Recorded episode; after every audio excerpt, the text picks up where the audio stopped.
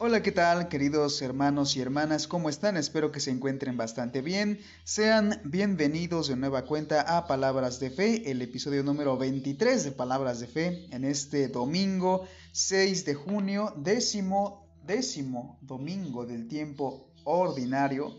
Retomamos este conteo del tiempo ordinario que se interrumpió, por así decirlo, al comenzar la cuaresma, continuó en la Pascua y ahora retomamos este tiempo ordinario en que reflexionamos la palabra de Dios, las lecturas en la Santa Misa y por supuesto aplicándolo a nuestra vida cotidiana en una de una manera muy profunda, de una manera que nos ayuda a aplicar a nuestro diario vivir la palabra de Dios. Bien hermanos, saludo con mucho gusto, de verdad es un gusto como siempre saludar a mis queridos hermanos que escuchan este podcast en diferentes partes del mundo. Ahora para no hacer tan, tan largo el saludo, saludo a todos los países, queridos hermanos que me escuchan en el continente americano, también en Europa y Asia hay países que nos escuchan, así que muchas gracias queridos hermanos por escuchar este podcast. De verdad es un gusto ver que, que empiezan a escuchar este, este sencillo programa para todos ustedes.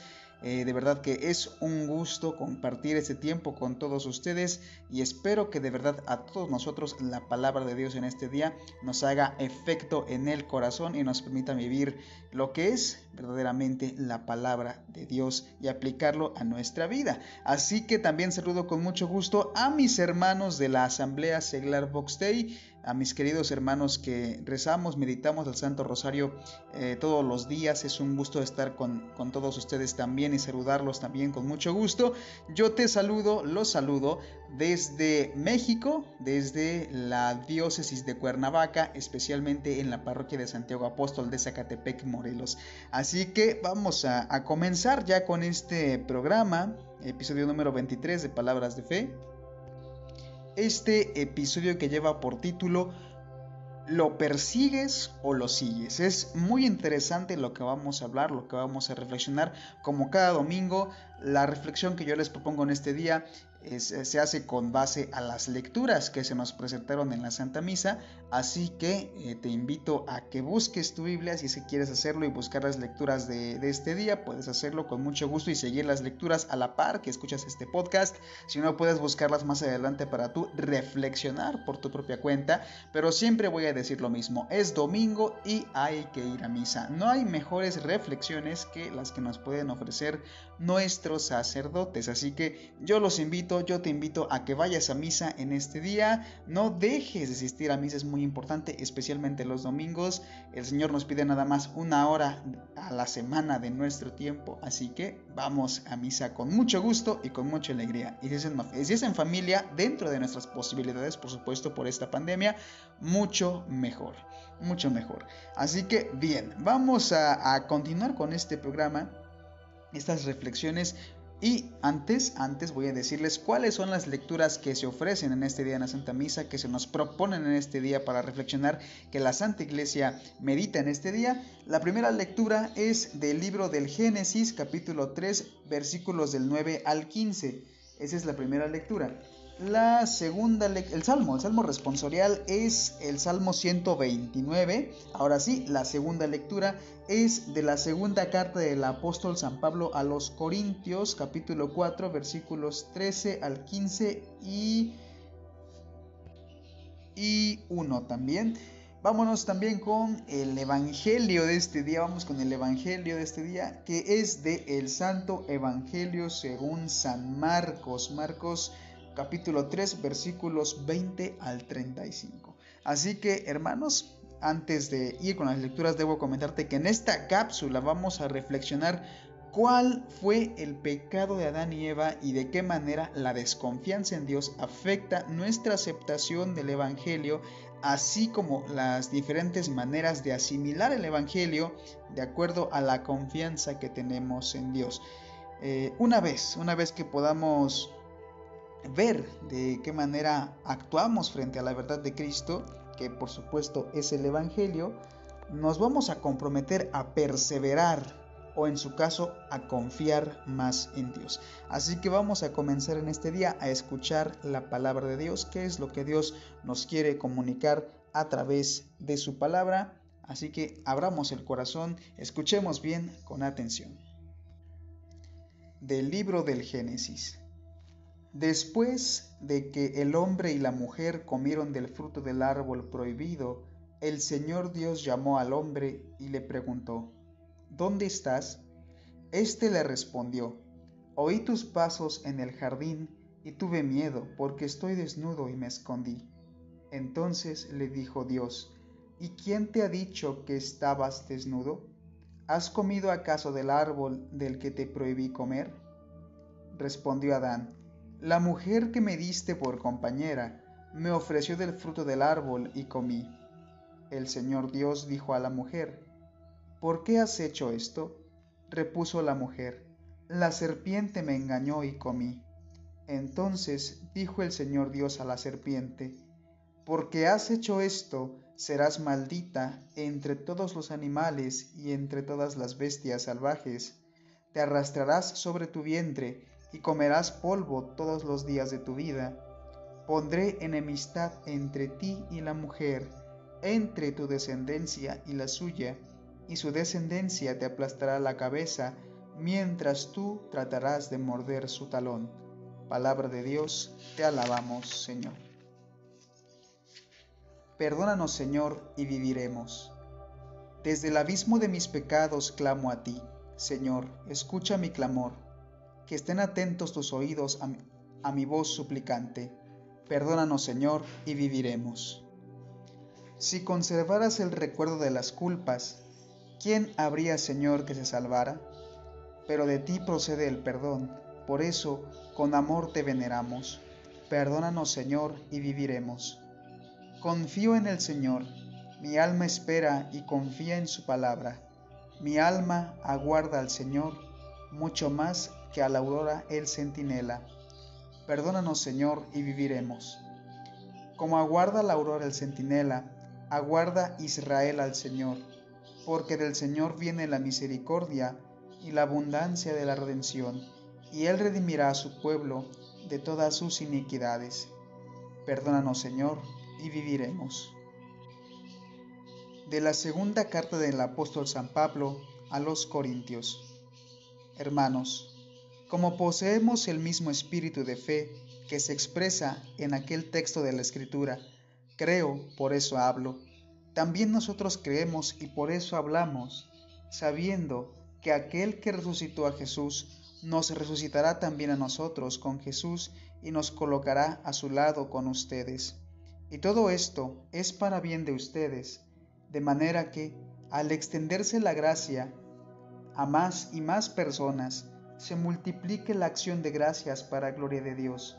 Por esta razón, no nos acobardamos, pues aunque nuestro cuerpo se va desgastando, nuestro espíritu se renueva día en día. Nuestros sufrimientos momentáneos y ligeros nos producen una riqueza eterna, una gloria que los sobrepasa con exceso. Nosotros no ponemos la mira en lo que se ve, sino en lo que no se ve, porque lo que se ve es transitorio y lo que no se ve es eterno. Sabemos que, aunque se desmorone esta morada terrena que nos sirve de habitación, Dios nos tiene preparada en el cielo una morada eterna, no construida por manos humanas. Palabra de Dios, te alabamos, Señor. Aleluya, aleluya ya va a ser arrojado el príncipe de este mundo. Cuando yo sea levantado de la tierra, atraeré a todos hacia mí, dice el Señor. Aleluya, aleluya. Del Santo Evangelio según San Marcos. Gloria a ti, Señor. En aquel tiempo, Jesús entró en una casa con sus discípulos y acudió tanta gente que no los dejaban ni comer. Al enterarse sus parientes fueron a buscarlo pues decían que se había vuelto loco. Los escribas que habían venido de Jerusalén decían acerca de Jesús, Este hombre está poseído por Satanás, príncipe de los demonios, y por eso los echa fuera. Jesús llamó entonces a los escribas y les dijo en parábolas, ¿Cómo puede Satanás expulsar a Satanás? Porque si un reino está dividido en bandos opuestos, no puede subsistir una familia dividida tampoco puede subsistir. De la misma manera, si Satanás se revela contra sí mismo y se divide, no podrá subsistir, pues ha llegado su fin. Nadie puede entrar en la casa de un hombre fuerte y llevarse sus cosas si primero no lo ata. Solo así podrá saquear la casa. Yo les aseguro que a los hombres que se les, se les perdonarán todos sus pecados y todas sus blasfemias, pero el que blasfeme contra el Espíritu Santo nunca tendrá perdón, será reo de un pecado eterno. Jesús dijo esto porque lo acusaban de estar poseído por un espíritu inmundo. Llegaron entonces su madre y sus parientes, se quedaron fuera y lo mandaron llamar. En torno a él estaba sentada una multitud. Cuando le dijeron, Ahí fuera están tu madre y tus hermanos que te buscan, él les respondió, ¿quién es mi madre y quiénes son mis hermanos? Luego, mirando a los que estaban sentados a su alrededor, dijo, estos son mi madre y mis hermanos, porque el que cumple la voluntad de Dios, ese es mi hermano, mi hermana y mi madre. Palabra del Señor, gloria a ti, Señor Jesús. Bien hermanos, vamos a comenzar ya con esta reflexión que yo les propongo en este día. Vamos a comenzar de, esta manera. Vamos a analizar primero que nada, vamos a ir en este orden de lecturas por cada lectura vamos a hacernos ciertas preguntas eh, de acuerdo a la enseñanza de cada lectura. Bien, primero que nada analizamos esta primera lectura que, como dije anteriormente, es de el libro del Génesis, del libro del Génesis capítulo 3 versículos del 9 al 15. Esta primera lectura eh, podemos preguntarnos cuál fue el pecado de Adán. Ciertamente podemos preguntarnos muchas cosas de esta primera lectura. Tiene mucho significado, pero vamos a centrarnos en esta pregunta. ¿Cuál fue el pecado de Adán y Eva? Bueno, como, como sabemos, eh, lo, que, lo que leímos en esta lectura, Adán y Eva cayeron en la tentación de decidir por ellos mismos qué era bueno y qué era malo. Esto contrario a lo que Dios les había dicho. Cayeron en una desobediencia, en una desconfianza en Dios en una falta de sencillez. Eh, caen en la tentación. La serpiente, esta figura del tentador, eh, convence a la primera pareja de que en Dios no había amor ni sinceridad y que por lo tanto les prohibió comer del fruto prohibido por razones injustas o, tal vez egoístas, ¿no? Porque la serpiente les dice, ¿sabe qué? Es que no van a morir si comen del fruto. Dios sabe que si comen del fruto ustedes se les abrirán los ojos y serán como dioses. Entonces siembra la desconfianza porque hace creer a Eva principalmente, que es a quien, cae en la tentación primero y, tiene este diálogo con la serpiente, con el tentador, eh, le siembra esta desconfianza en Dios le hace creer que Dios no le ha hablado con toda la verdad, que no le ha hablado con toda sinceridad. Y este es, es el pecado de Adán y Eva, la no confianza en Dios, la falta de sencillez, de querer, de tener esa curiosidad de, ser como Dios.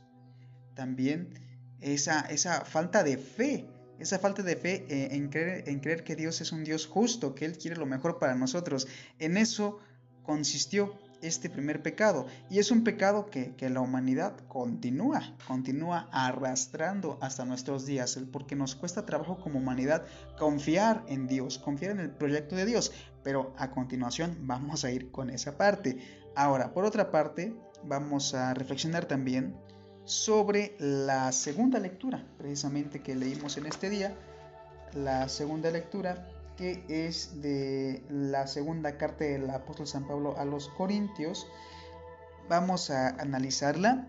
Eh, el Evangelio, como, como vemos, a veces genera conflicto en quienes por falta de confianza no abrazan el plan de Dios ni sus mandatos. toda palabra que provenga de Dios va a generar conflicto en aquella persona que evidentemente no confía en Dios. Si no hay confianza en Dios, todo se desmorona, porque todo aquello que provenga de Dios nos va a parecer injusto, extraño, exigente, demandante, y no vamos a estar abiertos al plan de Dios, a entender que Dios solamente quiere lo mejor para nosotros. Y, del mismo modo que pasó con Adán y Eva, nosotros no entendemos, como humanidad no entendemos la grandeza y perfección del plan de Dios e incluso imponemos nuestro juicio de lo correcto e incorrecto en lugar de lo que Dios nos dice. Y es que nuestro juicio es, es muy cambiante, la moral del hombre es muy cambiante a lo largo del tiempo. Y sin embargo, Dios nos sigue diciendo lo mismo desde el principio de los tiempos. Nos ha dicho qué es lo bueno y qué es lo malo desde el principio de los tiempos. Tenemos que, entender que no tenemos esa suficiencia, que somos muy pequeños, que somos imperfectos como humanidad y que no podemos eh, dejar el criterio del bien y el mal a solamente lo que dice nuestra moral, porque nuestra propia moral nos engaña. Entonces tenemos eso, tenemos que entender que tenemos que entender la grandeza y perfección del plan de Dios y de sus mandamientos. Esta segunda lectura, hermanos, nos invita precisamente a llevar este mensaje, a superar los desafíos que tiene el cristiano al difundir la palabra de Dios, especialmente en medio de las persecuciones que tienen su origen en la desconfianza del plan de Dios, eh, en, en la búsqueda de no perder el estatus que se tiene hasta el momento. En el caso de las persecuciones hechas por gobiernos mundiales, eh, es una cosa tremenda, porque no se busca, hace falta esa sencillez de decir soy muy pequeño, pero se quiere conservar el poder. Y es cierto, Cristo viene a derribar todo y a cambiar todo el esquema que tenemos del mundo para ser Él nuestro Rey. Y hay sin embargo quienes no lo entienden, quienes no les conviene este, este plan de Dios, y por eso ocurren las persecuciones. Sin embargo, sin embargo, San Pablo nos invita a ser perseverantes, nos invita a llevar este mensaje para que como humanidad podamos entender que el plan de Dios es perfecto y que Él solamente quiere lo mejor para nosotros y esto se realiza a través de sus mandamientos, que una vez que confiamos en Dios podemos asimilar correctamente, podemos entender, podemos vivir y podemos ser plenos en los mandamientos y en la palabra de Dios. Así que San Pablo nos invita a superar las dificultades, a superar los miedos, a superar los desafíos para que podamos llevar esta palabra de Dios a más y más personas de manera que seamos cada vez más almas que den gloria a Dios en sus mandamientos, viviendo su paz y viviendo su amor. Por último, hermanos, vamos a reflexionar sobre el Evangelio. Precisamente esto que acabamos de comentar tiene mucho que ver con el Evangelio de este día. Vemos en el Evangelio que Jesús ya había comenzado su ministerio de predicación, eh, su ministerio público de predicación, ya había hecho varios milagros y obras, esto ya eh, narrado ya en el Evangelio, que es el Evangelio de San Marcos, ya, ya se habían atestiguado prodigios maravillosos por parte de Jesús, hasta este punto en el que estamos analizando hoy. Eh, en este ministerio, hermanos, podemos encontrar que hay tres tipos de actitudes eh, de acuerdo a las personas que reciben este Evangelio, que reciben esta buena nueva, esta palabra, este mensaje de Dios, de Cristo mismo. Por una parte están quienes no lo conocen y lo atacan. No lo conocen y por lo tanto lo atacan. Por otra parte, están aquellas personas quienes son cercanos a Él, pero tienen miedo todavía. Miedo, pues aún, aún hace falta así como que ver, ver el plan de Dios con una mayor confianza. Y aquellos que, que lo siguen realmente y son cercanos a Él. ¿Qué es lo que pasa y qué quiero decir con esto? Bueno, hermanos, nos damos cuenta que vemos primero a las personas que no lo conocen y que lo atacan. Son los escribas, quienes, quienes a pesar de, estar dentro de, bueno, sí, a pesar de profesar la ley de Dios, pues realmente no conocían a Jesús. Y es que en aquel tiempo las autoridades religiosas, por así decirlo, del pueblo de Israel, pues se enfocaban más que nada en la tradición, en el conservar en el conservar lo que ellos eh, consideraban correcto, pero no hacían lo que era agradable a los ojos de Dios. Era un tradicionalismo vacío, un tradicionalismo hueco, que no estaba abierto a recibir el nuevo mensaje que Cristo tenía que traer a la humanidad. Entonces, en ese sentido, en ese sentido, pues es cuando se genera este ataque de los escribas que buscan desacreditar a Cristo y argumentan que es eh, por causa de un espíritu inmundo que posee a, Jesucristo que él logra hacer eh, especialmente la expulsión de demonios. Es entonces que Cristo les, les contesta y les explica que no, que no, si no puede ser posible eso. E incluso menciona el pecado contra el Espíritu Santo. Y, este, este versículo es, muy especial porque sí puede generar miedo, ¿no? Que aquel que, peca contra el Espíritu Santo será reo permanente de este pecado. Pero ¿a qué se refiere esto? Aquel que peca contra el Espíritu Santo es aquella persona que, está tan alejada de Dios que piensa que Dios es malo, que las cosas de Dios son malas, que todo lo que proviene de Dios es realmente lo malo y, de ese error eh, es muy difícil que se salga. Por eso cuando existe el pecado contra el Espíritu Santo que acusas a Dios de ser realmente malo, eres reo permanente de este pecado. Un rechazo profundo a Dios que muy difícilmente se puede salir de él. Entonces era lo que pasaba con, con los escribas que incluso habían venido de Jerusalén a ver a Jesús, a comprobar qué es lo que estaba pasando, a, investigar qué es lo que estaba pasando. Y es una realidad, no lo conocían y lo atacaban. Y no solamente porque no lo conocieran, sino porque Jesús representaba ese cambio, ese cambio en el esquema, en el esquema de cómo, de cómo se llevaban los hermanos los unos con los otros, de cómo el reino de Dios estaba ya presente en la, en la tierra y cómo eso implicaba, por supuesto, la pérdida de, cierta autoridad de, los escribas, que, en este caso pues acusan a Jesús de estar poseído por, por el demonio. Es una, cosa, es una cosa tremenda. Y pasa eso muchas veces en, en diferentes gobiernos a nivel mundial eh, de verdad que el cristianismo es perseguido en, diferentes países. Las persecuciones no son algo que hayan quedado eh, en el pasado, es algo que continúa vigente. Las persecuciones continúan vigentes y esto porque Cristo viene a romper con, el esquema del poderoso y, y enaltecer aquel que es pequeño. Entonces es una cosa, es una cosa tremenda, es una cosa muy complicada pero aquellos que no lo conocen lo atacan y lo persiguen. Eso hay que destacarlo, es una actitud que hay de personas que, una vez que escuchan el Evangelio, al desconocerlo, al no convenir lo que dice el Evangelio, lo atacan. Cuando no nos conviene lo que dice Dios, lo atacamos. Y eso lo vemos claramente, y especialmente en redes sociales, cuando no nos conviene lo que Dios nos dice, y cuando no lo entendemos y cuando no lo queremos entender, atacamos. Y eso es algo, algo muy peligroso. Si te consideras de estas personas que atacas a Dios porque, porque sus mandamientos no te convienen o no convienen a lo que tú consideras mejor, abre ese corazón. Abre ese corazón y, y, trata de entender que Dios lo único que busca con los mandamientos es darnos plenitud, paz y felicidad. Comienza a aplicar esos mandamientos y verás cómo tu vida va a cambiar.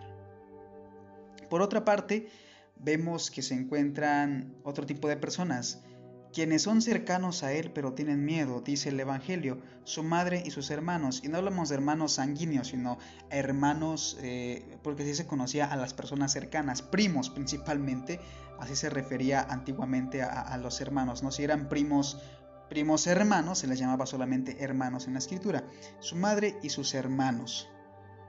Eran cercanos a él, evidentemente, la Virgen María, su madre y sus hermanos, cercanos a él.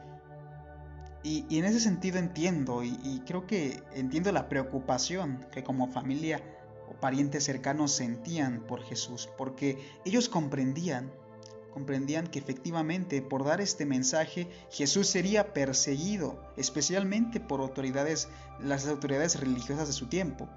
Jesús sería, aquellas autoridades que estaban obstinadas en el error, por supuesto, porque hubo muchos judíos, muchos judíos de su tiempo que se convirtieron a la palabra de Dios, al Evangelio y son los santos de nuestros días, los santos que veneramos hoy en día y que hemos, que hemos, que hemos conservado sus palabras hasta nuestros días, su ejemplo. Pero bueno, existen personas que son cercanos a él, pero tienen miedo. Efectivamente, sus parientes tenían miedo porque decían, se ha vuelto loco, ¿por qué ha hecho esto? ¿Por qué habla de esta manera? Porque no entendían del todo, no asimilaban del todo cuál era la misión de Cristo. Eso es lo que yo entiendo de esta, de esta manera. Tenían más que nada una preocupación de qué es lo que podía pasarle a Cristo. Es por ello que van a buscarlo, oye, mira, para, para convencerlo de que, mira, tranquilo, no, mira, que no hagas esto. Me imagino, me imagino que así fue. El Evangelio no dice muchos detalles acerca de esta actitud, pero me imagino que ese es el motivo por el cual los parientes de Cristo se preocupan y se acercan y van a buscarlo. Efectivamente, son cercanos a Él, pero aún tienen miedo. Les hace falta dar ese paso adelante que San Pablo nos invita a dar. No hay que tener miedo, hay que avanzar, hay que predicar, hay que decir, hay que comunicar la palabra de Dios. Por otra parte, hermanos, ya para finalizar, ya para empezar a concluir, están quienes lo siguen realmente y son cercanos a Él, quienes cumplen sus mandamientos, escuchan su palabra, quienes quienes se esfuerzan por avanzar en este camino, en cumplir, como dije, los mandamientos, eh, proclamar, compartir la palabra de Dios, dice, son, ellos son mi madre, mi hermana y mis hermanos. Así de cercanos son quienes eh, siguen realmente Jesús. Así de cercanos son. Lo dice Cristo mismo, voy a citar la, la escritura, lo dice de esta manera. Dice, ¿quién es mi madre y quiénes son mis hermanos? Luego mirando a los que estaban sentados a su alrededor, dijo, estos son mi madre y mis hermanos, porque el que cumple la voluntad de Dios, ese es mi hermano, mi hermana y mi madre. Palabra de Dios. Bien, hermanos, vemos ahora las tres formas diferentes de, de asimilar este, la palabra de Dios, este evangelio este mensaje que Dios nos da. Hay que reflexionar quiénes somos nosotros. Aún tenemos miedo de proclamar, aún tenemos miedo de decir, aún tenemos miedo de hablar. Lo seguimos realmente, lo seguimos con fuerza, con amor, lo seguimos con verdadera convicción o no lo conocemos y atacamos a Dios.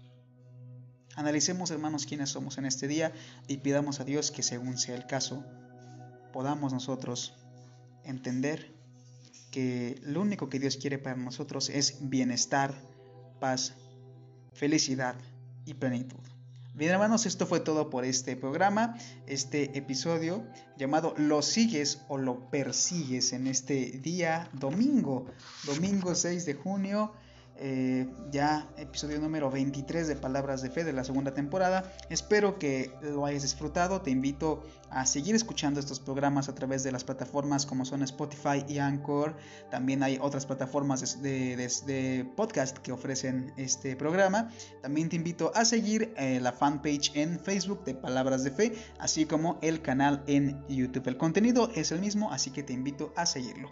Así que hermano, hermana, deseo que tengas un excelente día, que tengas una excelente semana y que Dios te bendiga siempre. Hasta la próxima.